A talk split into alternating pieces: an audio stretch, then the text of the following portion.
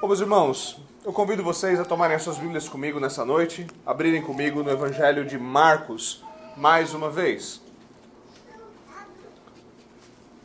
Eu fiquei muito feliz de saber que vocês estiveram com o pastor Adriano num dos dias nos quais eu estive fora. Eu espero que tenha sido um tempo tão agradável quanto possível.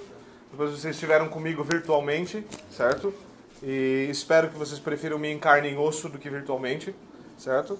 Eu particularmente não sou fã dessa ideia de fazer uso de igrejas virtuais. Infelizmente, nós tivemos vários exemplos, não só aqui no Brasil, como fora, de igrejas que trabalhavam com cultos, cultos virtuais de maneira definitiva, não por necessidade, mas por opção. E os resultados, infelizmente, foram catastróficos. E, obviamente, essa foi uma saída que nós tivemos para que eu pudesse ter um pouquinho de descanso, um pouquinho de férias. Eu pude estar reunido com irmãos também, estive na igreja de alguns amigos, eh, pude ouvir boa, boa pregação do Evangelho, ser consolado. E, sinceramente, foi uma boa experiência. É muito gostoso estar sentado ouvindo o Evangelho. Isso realmente muitas vezes faz falta. Estou feliz de estar de volta. Graças a Deus o Senhor nos trouxe de volta em segurança. Nós podemos passear, descansar um pouco e recarregar pelo menos um pouco das energias para que nós possamos continuar trabalhando. Eu com a obra do ministério, minha esposa me ajudando.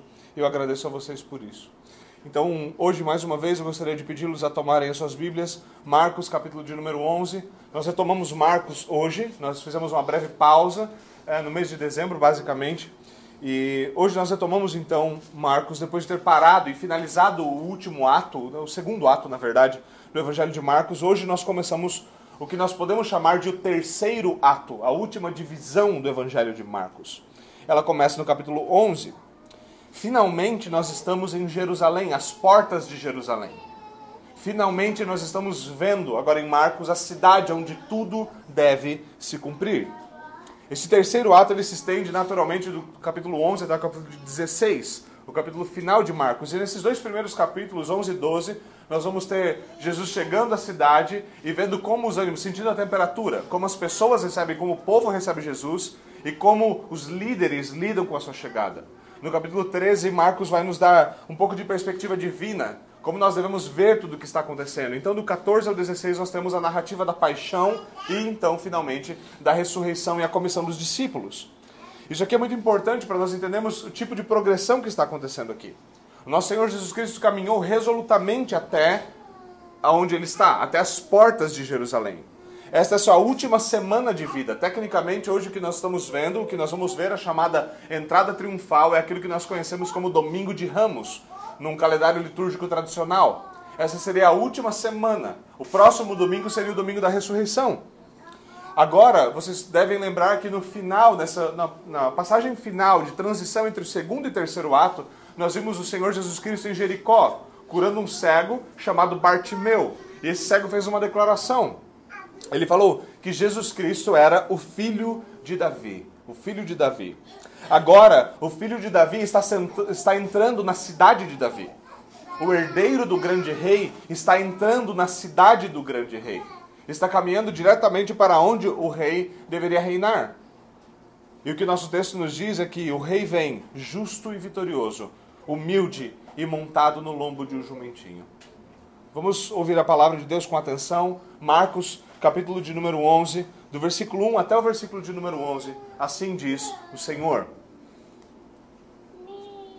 Quando se aproximaram de Jerusalém e chegaram a Betfagé e Betânia, perto do Monte das Oliveiras, Jesus enviou dois dos seus discípulos, dizendo-lhes: Vão ao povoado que está diante de vocês, e logo que entrarem, encontrarão um jumentinho amarrado, no qual ninguém jamais montou. Desamarrem-no e tragam-no aqui. Se alguém lhes perguntar, por que vocês estão fazendo isso? Digam-lhe, o Senhor precisa dele, e logo o devolverá. Eles foram e encontraram um jumentinho na rua amarrado a um portão. Enquanto desamarravam, alguns dos que ali estavam lhe perguntaram, lhes perguntaram: "O que vocês estão fazendo, desamarrando esse jumentinho?" Os discípulos responderam como Jesus lhes tinha dito, e eles o deixaram ir. Trouxeram o jumentinho a Jesus, Puseram sobre ele seus mantos e Jesus montou. Muitos estenderam seus mantos pelo caminho. Outros espalharam ramos que haviam cortado nos campos. Os que iam diante de, adiante dele e os que seguiam gritavam: Hosana! Bendito é o que vem em nome do Senhor! Bendito é o reino vindouro de nosso pai Davi! Hosana nas alturas. Jesus entrou em Jerusalém e dirigiu-se ao templo. Observou tudo à sua volta e, como já era tarde, foi para Betânia com os doze. Amém. Vamos orar. Senhor, nós estamos mais uma vez diante dessa uma gloriosa porção da tua palavra. E nós rendemos graças ao Senhor por isso. Nós pedimos, Senhor, que o Senhor nos ajude a entendê-la, compreendê-la e, pelo teu espírito, abre os nossos olhos, abre nosso coração e prepara-nos para que nós possamos contemplar a graça do teu evangelho nesse texto. Nós oramos, Senhor, para que o Senhor reine sobre nós, reine sobre o nosso coração, estenda sobre nós o teu cetro e nos dê entendimento. É o que nós te pedimos, em nome de Jesus Cristo. Amém. Amém. Bom, meus irmãos, esse é um daqueles textos que muitas vezes nós já ouvimos, mas muitas vezes nós não sabemos exatamente o que fazer com eles. Parece que Marcos está narrando e os outros evangelhos narram isso somente para que a gente saiba o que aconteceu. É um negócio esquisito isso que aconteceu, né? Mas é muito importante nós olharmos para o que aconteceu dentro do contexto de todas as escrituras. Muitas vezes, e mais uma vez, o nosso desafio de leitura bíblica anual visa esse tipo de coisa. É ajudar-nos a ver textos como esse dentro do contexto de toda a escritura, para que nós sejamos capazes de compreender melhor o que está acontecendo. Nem sempre é fácil. Muitas vezes é, é necessário o entendimento mais amplo da escritura para que essas coisas se tornem um pouquinho mais fáceis. Então nós vamos olhar primeiro cruamente o que está acontecendo, passo a passo. E depois vamos tentar dar uma olhadinha é, ao redor de toda a escritura para entender melhor o que tudo isso significa. No nosso último sermão, mais uma vez, nós vimos a passagem de Jesus pela cidade de Jericó. E mais uma vez, Bartimeu é, declara um título sobre Jesus Cristo que nós ainda não tínhamos ouvido, certo? Esse título é ele é o filho de Davi, o filho de Davi, o herdeiro de Davi. Jesus então deixa a cidade de Jericó e ele continua na sua caminhada. Lembre-se que eu disse, era uma caminhada íngreme até Jerusalém. Agora, o nosso texto, no começo dele, ele nos diz que eles se aproximaram de Jerusalém e chegaram a Betfagé e Betânia. Jesus não estava sozinho, lembre-se disso. Ele estava, obviamente, com os seus doze, mas haviam muitos outros peregrinos que o seguiam e chegaram com ele até essas duas, esses dois vilarejos.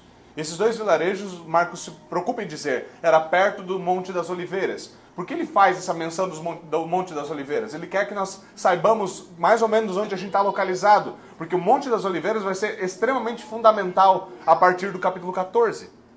Então você vai ter uma noção do que está acontecendo, do tipo de trajeto que foi feito. Agora, então é muito possível que Jesus tenha passado pela cidade de Betânia certo? E por que seria isso? Porque eu faria essa suposição com muita facilidade.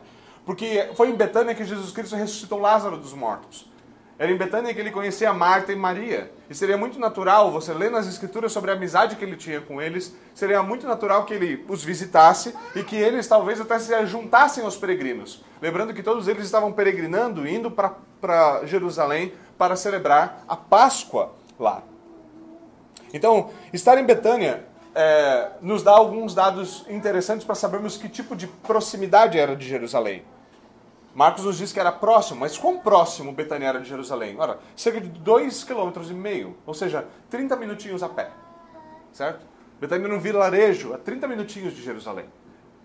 Eles estavam ali passando por aquelas cidades, e ali, a menos de meia hora de distância, os seus olhos já vendo a grande cidade, eles sabiam que Jerusalém, a cidade que até agora é apresentada de forma a se temer, estava diante deles. É assim que Jerusalém tem sido apresentada aqui. E essa é uma expectativa interessante, não é mesmo? Nós lemos continuamente no Antigo Testamento, e muitas vezes nos Salmos aqui na igreja, sobre como o povo de Deus amava Jerusalém. Era a cidade escolhida pelo Senhor para colocar o seu templo, para colocar o seu rei. Mas até aqui no Evangelho de Marcos, continuamente Jerusalém tem sido anunciada como uma cidade terrível como lugar onde tudo deve se cumprir como lugar onde morte, traição vai acontecer. As expectativas não são boas. Esse é um lugar para que as pessoas olham, ouvindo Jesus Cristo, elas olham para esse lugar com medo. Nós vimos isso nos anúncios da paixão, que foi prometido que o Messias seria rejeitado pelos, pelos líderes de Israel em Jerusalém, e ali ele seria traído e assassinado. Agora, essa é a primeira vez que Jesus Cristo, nesses três atos, é a primeira vez que Jesus Cristo e seus discípulos põem os pés em Jerusalém. A própria narrativa marcana muda bastante de formato nesse terceiro ato.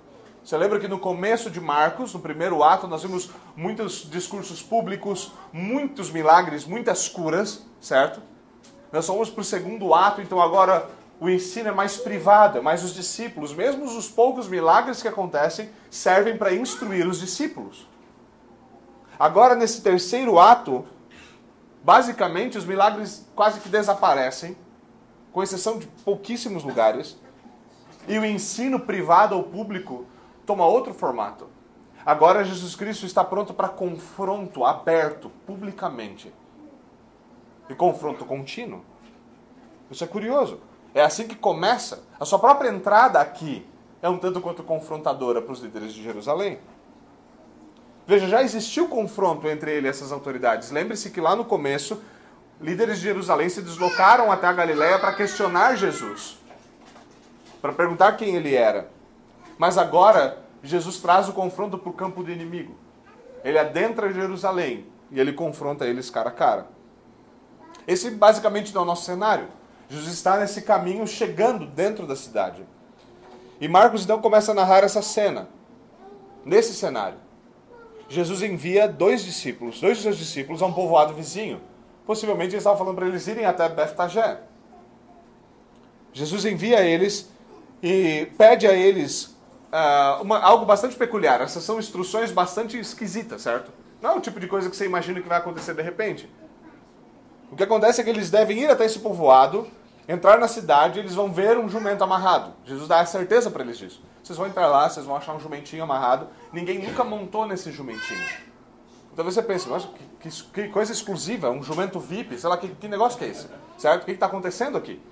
E vocês vão achar um jumentinho. O jumentinho, a ideia ele era um filhote de animal, talvez até 4 anos, certo? E vocês vão achar esse animal, ninguém montou nele, e vocês vão encontrar ele para mim. Até aí, tudo bem. É um plano simples, mas então eles deveriam desamarrar esse jumentinho e trazer esse jumentinho até Jesus. Ou seja, parece, não é, mas parece que Jesus está falando, vocês vão lá e roubam o jumento. Óbvio que Jesus não está ordenando eles roubarem o jumento, mas parece isso, certo? E naturalmente Jesus consegue imaginar a mente dos discípulos ficando doida, fazendo um monte de perguntas do tipo, e o dono? Certo? E se perguntarem alguma coisa. E Jesus antecipa essas objeções. Jesus sabe o que ele está fazendo. É muito curioso nós olharmos aqui para o nosso Senhor Jesus Cristo falando dessas coisas com uma certeza que é fora da realidade, porque é fora da nossa realidade. É uma certeza absoluta, é a certeza do próprio Deus. Vocês vão lá, vocês vão encontrar o jumentinho, vocês vão desamarrá-lo. E se alguém perguntar, vocês vão responder isso. Então vocês vão trazer o jumentinho para mim, não vai ter problema nenhum. É o plano perfeito, certo? Jesus antecipa a objeção deles. Ele diz o seguinte: que eles devem dizer que eles estão. É, se perguntarem por que vocês estão fazendo isso, ele responde, eles devem responder: o Senhor precisa dele e logo ele vai devolver. Convenhamos, essa não parece uma resposta lá super satisfatória, certo? E muitos teólogos discutem sobre isso. Alguns teólogos imaginam que a palavra curios, que está sendo usada aqui para Senhor, poderia ser um, um termo para o nome, um termo usado para o dono do jumentinho. Tipo assim, o dono precisa do jumentinho. Então você pode tentar algumas saídas, do tipo assim, Jesus Cristo é dono de tudo, mas não, não cola, certo? Não cola. Ou uma outra alternativa seria que Jesus já havia acertado de antemão com o dono que ele iria pegar esse jumento emprestado e essa seria a senha para liberar o jumento. Muitos teólogos partem para essa possibilidade. Vocês vão notar que na nossa versão a palavra Senhor é trazida em letra maiúscula. A ideia aqui seria de que o próprio Deus está precisando do jumento. De que o jumentinho seria usado para o serviço do próprio Deus e então seria devolvido. Essa, essa, é uma suposição que, na verdade, não é apenas uma suposição, mas tem uma base interessante nesse texto. Essa não é apenas uma grande suposição, mas de fato é o que está acontecendo. O próprio Deus, mais uma vez na história, decide usar um jumentinho. E convenhamos, ele já usou vários deles. Nem todos eles são estritamente jumentinhos, mas ele, ele continua os usando. Dado que nós já vimos até aqui sobre Jesus, não é absurdo que isso aqui esteja acontecendo. Como nós veremos, essas especificações dadas por Jesus. Vocês precisam de um jumentinho. Você precisa de um animal que nunca foi montado. Vocês vão, vocês vão lá, vão pegar ele, vão dizer que é para o serviço de Deus. E vão trazer esse jumentinho para mim. Tudo isso que Jesus está fazendo tem um objetivo muito específico. Jesus está preparando um cortejo, um cortejo de triunfo. O Senhor está preparando todas as coisas para que uma profecia se cumpra pontualmente. Pontualmente.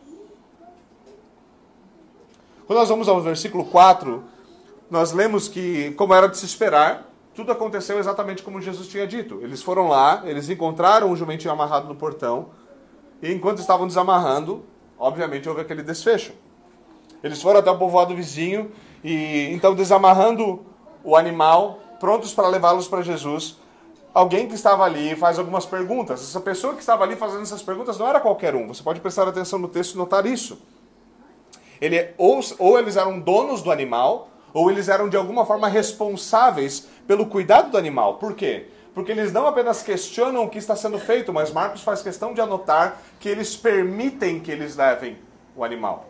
Eles deixam que o animal seja então pego. É importante notar isso no texto.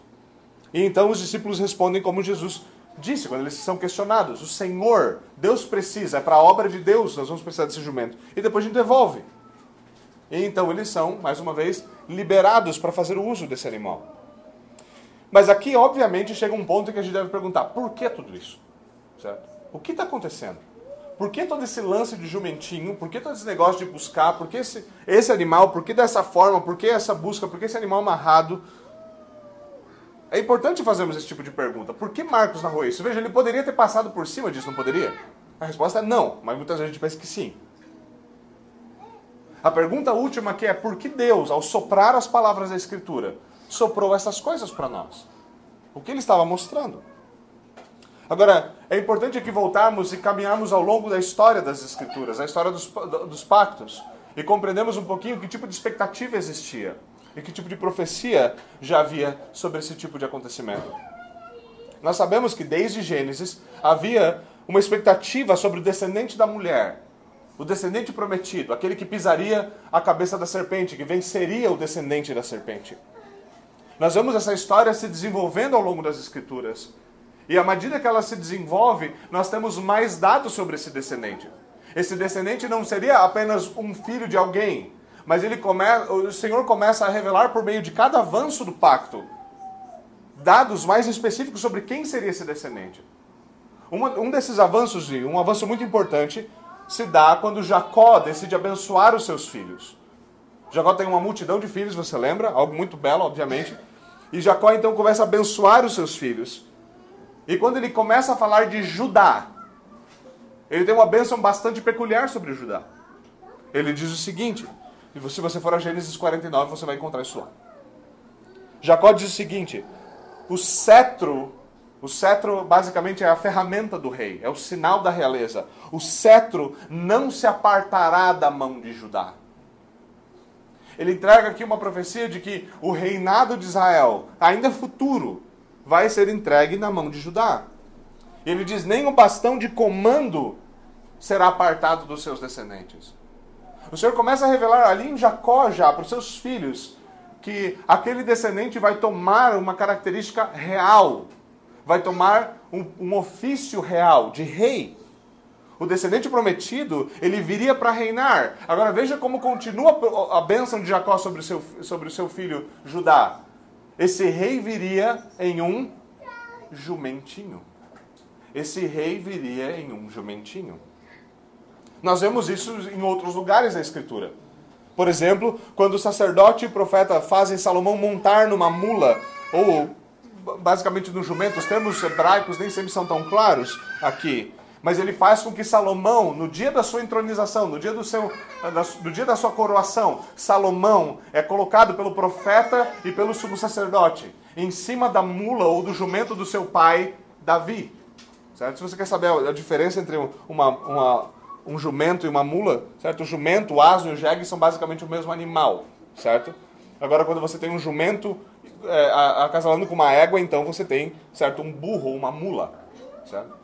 Então, mais uma vez, nem sempre essas coisas ficam claras, mas, de novo, esse tipo de coisa acontece no contexto bíblico. E o Senhor vai dando esses marcadores curiosos. Se você for a primeira reis, você vê exatamente isso acontecendo, já no primeiro capítulo. o rei, o grande rei Salomão, montado sobre um jumentinho, sendo coroado. A pergunta é, quando nós vamos lendo sobre essas coisas, o que nós deveríamos esperar sobre o descendente prometido a Davi e a Salomão?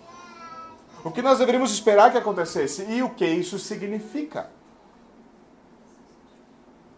Embora durante os dois primeiros atos do Evangelho de Marcos nós nos deparamos várias vezes com Jesus pedindo sigilo sobre quem ele era. E você vai se lembrar disso. Ele falava: Olha, não falem nada. Não falem quem eu sou. Quando, quando Pedro diz, Tu és o Cristo, o Filho do Deus vivo, ele, ele repreende eles duramente. Eu quero que vocês fiquem quietos sobre isso.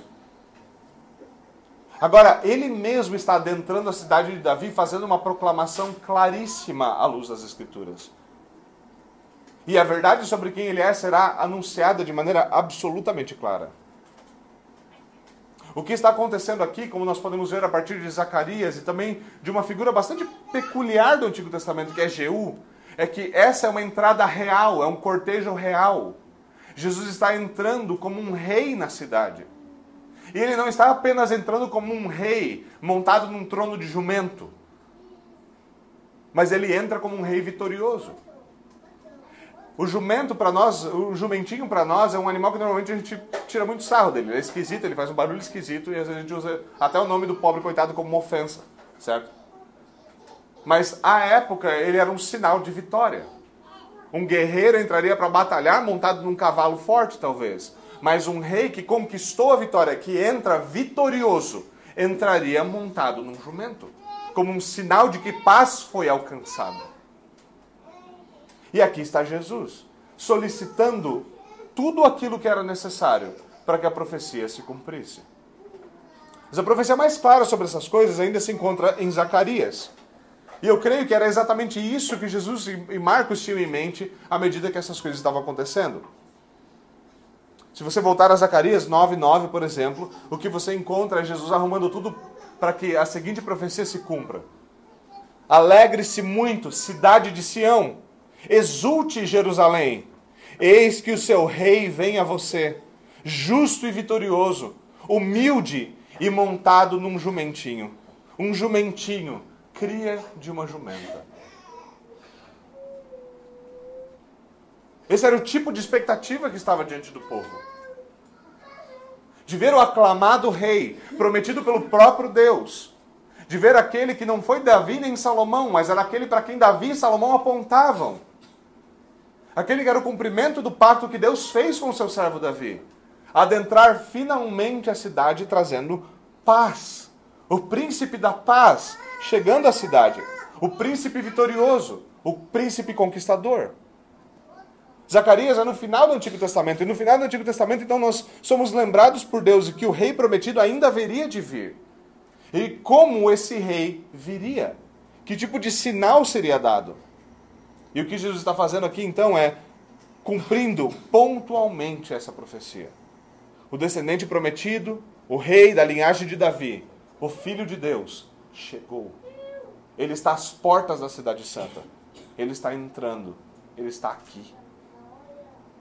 Aqui Marcos enfatiza algo muito importante nesse terceiro ato sobre Jesus. Jesus é rei. Esse é um dos três ofícios de Cristo. Cristo é rei. Prova última disso nos será dada, porque, afinal de contas, na sua ascensão ele se assentará à destra da majestade nas alturas, rei sobre tudo e todos. E é lá mesmo onde ele se encontra, agora mesmo. Contudo, conforme Jesus ensinou aos seus discípulos, agora, nesse momento, os valores do reino de Deus são muito distintos dos valores do mundo. E esse rei que governa, que reina sobre o reino de Deus, também é um rei muito distinto dos outros reis que nós conhecemos. Essa de fato é uma entrada triunfal, mas se você prestar atenção no final dela, ela tem um anticlímax bastante interessante, porque ela é triunfal, mas parece que ela não alcança nada. Parece que ela é só um cumprimento da profecia, do tipo assim, a gente tem que cumprir essa profecia, então vamos lidar com isso aqui e voltar para Betânia. Ela é bem anticlimática. É curioso o que acontece. No final da entrada triunfal, Jesus vai até o templo, mas ele não se assenta no trono. Ele não é coroado. Essa é uma entrada na última semana da sua vida. Mas essa entrada triunfal, na verdade, será muito muito importante para que nós entendamos até mesmo a acusação sobre a qual Jesus Cristo será condenado, debaixo da qual ele será condenado. Quando ele é o único trono que ele conhece como o rei que chegou em Jerusalém, é uma cruz. E acima dessa cruz o que está escrito em latim, hebraico, eh, latim, aramaico e grego? Rei dos judeus. O rei prometido assentou-se num trono. Na verdade, assentou-se numa cruz. Esse foi o único trono que ele conheceu antes da sua ressurreição. Marcos nos lembra que esse rei humilde veio, veio montado num jumentinho, como Deus havia prometido. Mas ele foi morto pelos seus inimigos. E isso é algo que sempre nos choca. Como ele é um rei vitorioso, como ele entra vitorioso, como ele entra nesse cortejo festivo de triunfo, montado sobre o jumentinho, mas acaba sendo morto pelos seus inimigos no lugar onde ele deveria ser coroado. Para qualquer rei, isso seria uma derrota. Para qualquer rei, isso seria um desastre completo. Mas esse é um rei que vem se entregando a si mesmo. Esse é um rei que estende sua vitória pelo seu próprio sangue. Esse é um rei que morre para que ele possa vencer a morte. E é um rei que ressuscita para que todo aquele que nele crê não pereça, mas tenha a vida eterna e adentre o seu reino que não terá fim. Essa é uma entrada verdadeiramente vitoriosa, mas não pelos olhos comuns pelos quais nós olhamos vitória normalmente. E é isso que está acontecendo. Jesus está preparando-se para que o seu triunfo seja notório. E parece agora que ele está cantando vitória, mas no final das contas ele não vai dar conta de vencer. Mas na verdade, ele canta a vitória e ele vence. E ele triunfa de uma maneira que ninguém jamais esperava que ele triunfaria e vencesse. Então, no versículo 7 que nós temos, eles trouxeram o jumentinho a Jesus. Talvez você, como eu, esteja um tanto impressionado com isso. Por quê? Várias vezes ao redor do Evangelho de Marcos nós vemos os problemas que os discípulos têm. Eles são incrédulos, eles duvidam de muita coisa, eles não entendem metade das coisas que está sendo dita, e você nunca espera muito deles. A essa altura você não está esperando muito dos discípulos. Mas dessa vez os bichinhos obedeceram direitinho, certo? Falou, eles trouxeram o jumento, deu tudo certo, certo? E essa é uma lição pequenininha no texto, mas importante. Certo? Se você obedecer o Senhor, certo? A, a chance das coisas darem certo, obviamente, são muito maiores. E de fato, a, a obediência deles é digna de nota aqui. Eles trazem o jumentinho até Jesus e então eles não fazem apenas isso. O que eles passam a fazer é a colocar manto sobre o animal. Não havia cela, não havia nenhum tipo de é, específico de, é, de montaria. O que eles fazem então é tomar as suas vestes externas e começaram a colocar essas vestes, primeiramente, sobre o jumentinho. E então o que Jesus faz? Ele assenta-se sobre o jumentinho, ele senta sobre ele. Essa é a única vez nos evangelhos que nós vemos Jesus montado sobre alguma coisa. Ele sempre anda de a pé para tudo quanto é lugar, certo? Mas agora dessa vez ele está montado. E a cena que deve vir à nossa mente, a cena que deve ficar clara para nós, é uma cena de exaltação. Exaltação. É um cortejo no qual aquele a ser exaltado ele está assentado sobre o jumentinho e passando em desfile então diante de todos. Mas nós lemos então que não foram apenas os discípulos, não foram apenas os discípulos que estenderam seus mantos para o Senhor Jesus Cristo. Marcos nos diz que muitos pelo caminho estendiam os seus mantos para que Jesus passasse por ele. Outros ainda espalhavam ramos diante de Jesus. Talvez você tinha pessoas que tinham vestes externas e essas que tinham essas vestes externas então iam tirar e colocar no chão para que ele passasse por cima. Outros pegavam ramos de, de, de é, ramos de, de, de, folhagens, de coisas como essa, e estendiam, certo? Diante dele para que ele passasse. A ideia aqui, basicamente, é de que eles mesmos estão se prostrando. A roupa, ela sempre significa, ela é como um tipo de sinal de quem o próprio homem é. Você vai se lembrar, por exemplo, de expressões como eles rasgaram as suas vestes, e esse era um símbolo do seu arrependimento, da sua contrição. Aqui essas vestes não estão sendo rasgadas, elas estão sendo prostradas.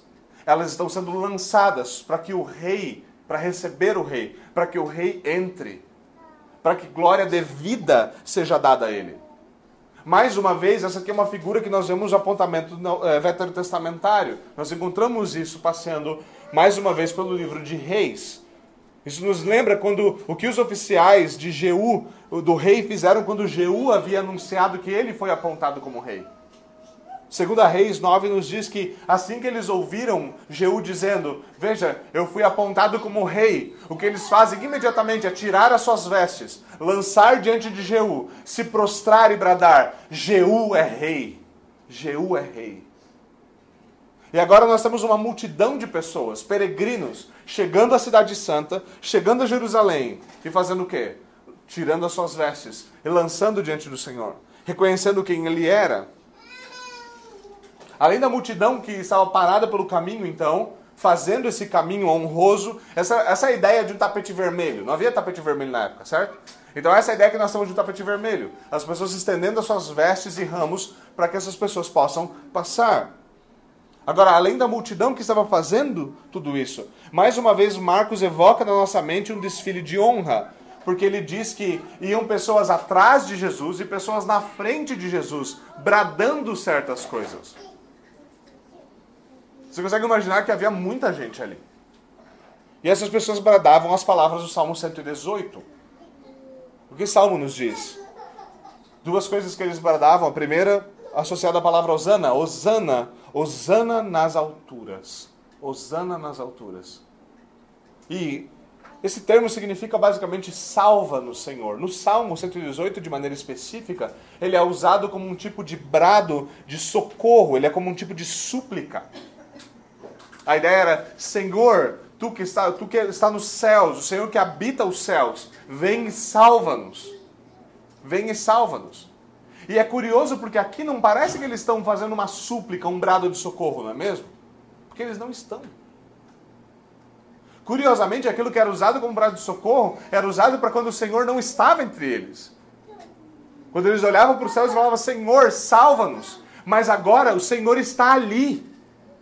Agora Deus se fez homem, está diante deles montado num jumentinho. E aquilo que era um brado de socorro, aquilo que era um brado de súplica, agora se transforma num, num termo de adoração, de exaltação. Osana, Osana nas alturas. O Senhor fendeu os céus. Deus se fez homem. Ele habitou entre nós. A salvação chegou. A salvação vem do alto. Como diz o profeta, a salvação pertence ao Senhor. E é somente o Senhor quem pode salvar. E agora ali está o Senhor, vindo comprar a nossa salvação com o ato último do seu próprio sacrifício. Pagando cada centavo glorioso com o seu próprio sangue, comprando cada um dos seus. Isso é o glorioso que eles bradam. É um brado, um brado diante do próprio Deus de reconhecimento que é a sua salvação chegou-se até nós. Um brado que nós podemos dar hoje, sabendo que a salvação de Deus veio até nós. Que Cristo não está aqui agora, mas ele se faz presente pelo seu Espírito. Mas um dia ele esteve, um dia ele adentrou a santa cidade, sentado num jumentinho, no filho de uma jumentinha. Ele adentrou a santa cidade e ele cumpriu todas as coisas por nós e para nossa salvação. Mais uma vez, ele fendeu os céus e veio nos salvar. Como diz o antigo cântico, dos céus ele veio para nos buscar. Dos céus ele veio para nos buscar. Eles faziam ainda mais do que isso. Eles diziam o seguinte: Bendito é o que vem em nome do Senhor. Bendito é o reino vindouro do nosso pai Davi. Mais uma vez, a figura davídica, a figura da promessa de Deus a Davi é evocada. Aqui está Jesus. Ele é o filho de Davi. Nele, com ele, vem o reino vindouro do seu pai Davi. Mas ele não é apenas um descendente ordinário de Davi, ele é o próprio Deus. Ele não é apenas um rei, ele é o príncipe da paz que havia sido prometido. Ele é o rei que traz consigo o reino que havia sido prometido. Ele não traz novas esperanças políticas, ele não, faz, ele não traz reformas sociais, ele não traz esse tipo de coisa. Esse não é um reino que avança como era esperado. Um reino que avança na ponta da lança e da espada, com defesas e ataques militares. Esse é um reino que avança coração por coração. Esse é um reino que avança conquistando alma por alma. A estratégia do reino de Deus é essa. A estratégia do reino de Deus é o evangelho de Jesus Cristo. O evangelho que deve ser ouvido, pregado a todos e ouvido. Como diz John Bunyan na sua alegoria, esse é um reino que entra, que entra na cidade da alma humana, estourando as portas chamadas de ouvido, para que possam então invadir o coração e fazer, e fazer dele morada. Esse é o reino do nosso Senhor Jesus Cristo. E o povo então seguia cantando. E aqui você tem o cumprimento também desse Salmo 118. Se você ler os dois versículos, uh, primeiros versículos uh, 25 e 26, você tem Osana, Osana nas alturas, bendita é o reino vindouro do nosso pai Davi. Mas quando você lê o final do Salmo, ele continua dizendo exatamente o que está acontecendo aqui. Isso sobre o qual nós estamos lendo, isso que de fato aconteceu. Ele diz: O Senhor é Deus. Ele fez resplandecer sobre nós a sua luz. Juntem-se ao cortejo festivo, levando ramos até as pontas do altar. Tu és o meu Deus e graças eu te darei. Ó meu Deus, eu te exaltarei. É exatamente isso que está acontecendo. A entrada gloriosa e vitoriosa do nosso Senhor Jesus Cristo. Agora, infelizmente, muitas pessoas levantam objeções ao porquê o povo estava fazendo isso. Certo? Talvez você tenha ouvido elas. Essa era uma multidão exaltando Jesus na entrada triunfal. E a primeira objeção aqui afirma que quando eles bradam bendito o reino vindouro de Davi, eles estão pensando imediatamente num reino terreno, como os judeus queriam. Certo? Talvez você tinha zelotes, aquele grupo uh, um tanto quanto radical, que queria simplesmente a libertação dos judeus do domínio dos romanos, do Império Romano. Então o que acontece é que algumas pessoas leem esse texto e falam, viu, essas pessoas falam bendito reino, bendito reino vindouro de Davi, por quê? Porque eles estão com expectativas políticas, eles queriam reforma política. Ou seja, eles não queriam um rei Jesus ressurreto, assentado à destra da majestade nas alturas, até que todos os seus inimigos estivessem no estrado dos seus pés. Agora, não é difícil para nós reconhecermos que é, é natural que muitas pessoas como essas que tinham esse tipo de expectativa poderiam estar ali no meio e tinham esse tipo de raciocínio. Mas veja que nem Marcos, nem Jesus, e na verdade nenhum dos outros evangelhos ocupa-se de corrigir essas expectativas. Não porque elas estejam certas, mas porque esse não é o ponto. Esse não é o ponto. Aquilo que deveria se cumprir está se cumprindo. E a profecia de Zacarias aqui está se cumprindo pontualmente. Por mais que certas pessoas tenham suas expectativas erradas, o fato é que verdadeiro louvor estava sendo prestado àquele que é verdadeiramente digno. Apesar dessas pessoas. Em segundo lugar, muitos dizem que esses que agora gritam Osana são os que mais tarde vão gritar crucificam. Certo? Talvez, infelizmente, esse talvez tenha, tenha se tornado o ponto central em sermões da entrada triunfal. Muitas vezes você vai ouvir sermão de pessoas dizendo: Ah, é um problema porque você veja, eles aqui, nesse domingo, certo? Estão gritando: Osana, bendito o reino vindouro do, do nosso pai Davi. Então na sexta-feira, eles estão gritando: Crucificam. Infelizmente, mais uma vez, isso é algo bem comum, mas aqui, veja, nós não temos o povo de Jerusalém recebendo Jesus e peregrinando com Jesus até Jerusalém. Nós não temos esse povo. Nós temos uma multidão que vinha com ele pela estrada, que está chegando com ele a Jerusalém. Como fica claro no texto, essa é a mesma multidão da perícope anterior. Isso fica bastante claro no texto. Ele fala eles, a multidão, assumindo aquilo que já tinha acabado de ser dado. E o que acontece é que você não tem essas mesmas pessoas fazendo isso. Você tem na sexta-feira o povo de Jerusalém, você tem os líderes e autoridades do povo e, e, e o povo de Jerusalém gritando: crucifica-o.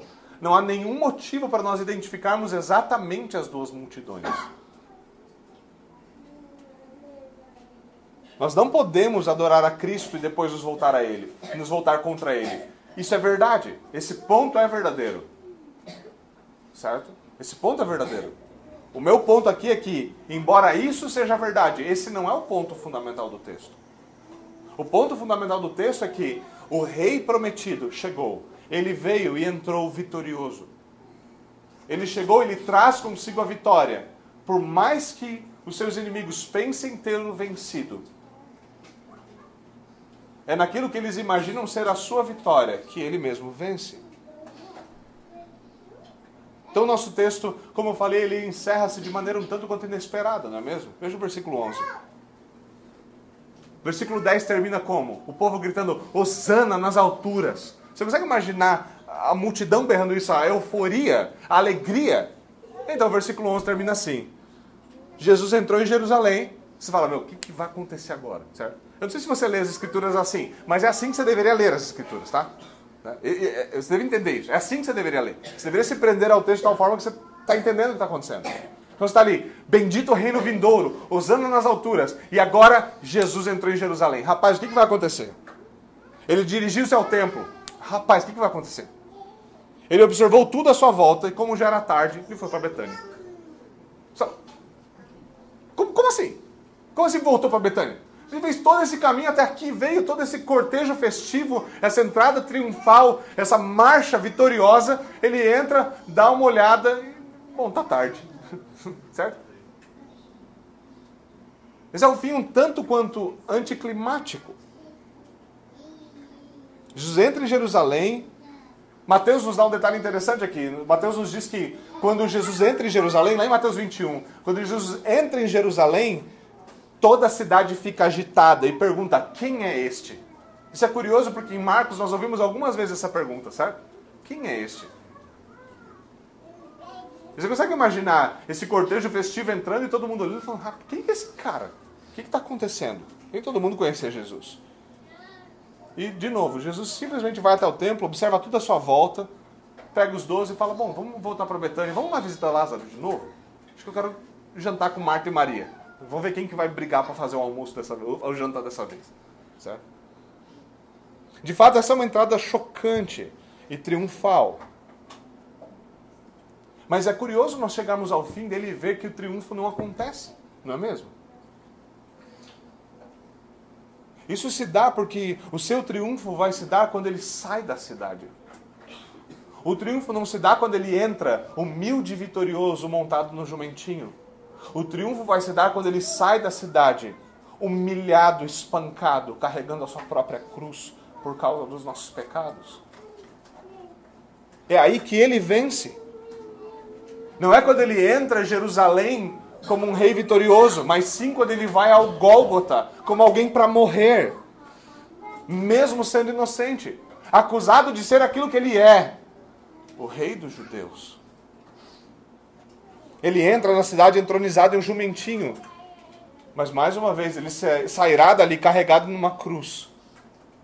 É curioso nós lembrarmos os paralelos quando Jesus nasce e quando Jesus chega agora a Jerusalém. Quando Jesus nasceu, os magos do Oriente perguntaram: Onde está o recém-nascido, rei dos judeus? Nós vamos adorá-lo. E o rei Herodes e Jerusalém inteira ficam atordoados, perturbados ao ouvir isso. E agora o rei está aqui. E aquilo que eles não conseguiram fazer quando ele era pequenino, eles vão fazer agora. Eles vão matar o seu próprio rei. Eles vão matar o próprio Filho de Deus. De fato, Jesus Cristo não é o rei que muitos esperavam. Não é o rei que muitos, mesmo entre as fileiras cristãs, esperam hoje. Mas esse é o rei diante de quem o próprio Deus disse que todo joelho se dobrará. E meus irmãos, que os nossos joelhos se dobrem rapidamente. Que nós estejamos prontos a nos prostrar.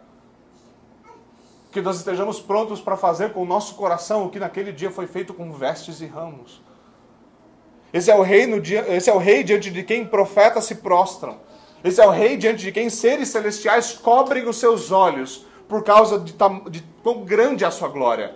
Esse é o rei diante de quem anciãos tiram suas coroas prostram-se ao chão e lançam suas coroas aos pés dele. Jesus entra vitorioso e nós somos lembrados que nós também devemos nos prostrar diante dele. Que ele deve reinar sobre tudo. Que todo o joelho se dobrará. E que nós devemos nos render ao seu glorioso governo. E mais uma vez, é assim que o seu reino avança.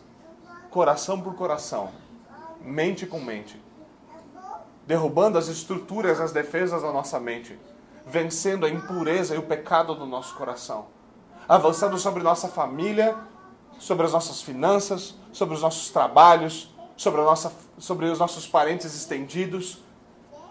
E assim o seu reino avança, coração por coração, família por família, geração por geração.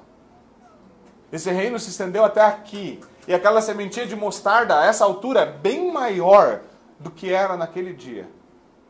Imagina hoje a igreja reunida nesse mesmo cortejo. Seria difícil encontrar avenidas. E nós devemos lembrar, acima de tudo, que esse rei foi finalmente entronizado. Que esse rei venceu todos os nossos inimigos. Não somente o grande Golias, não somente os filisteus. Ele venceu a morte, o pecado e o inferno. Esse é o rei que ressuscitou ao terceiro dia, ascendeu aos céus, está sentado à direita de Deus Pai Todo-Poderoso, de onde ele há de vir para julgar os vivos e os mortos. E o nosso grande consolo é: o seu reino não terá fim. Vamos até o Senhor em oração.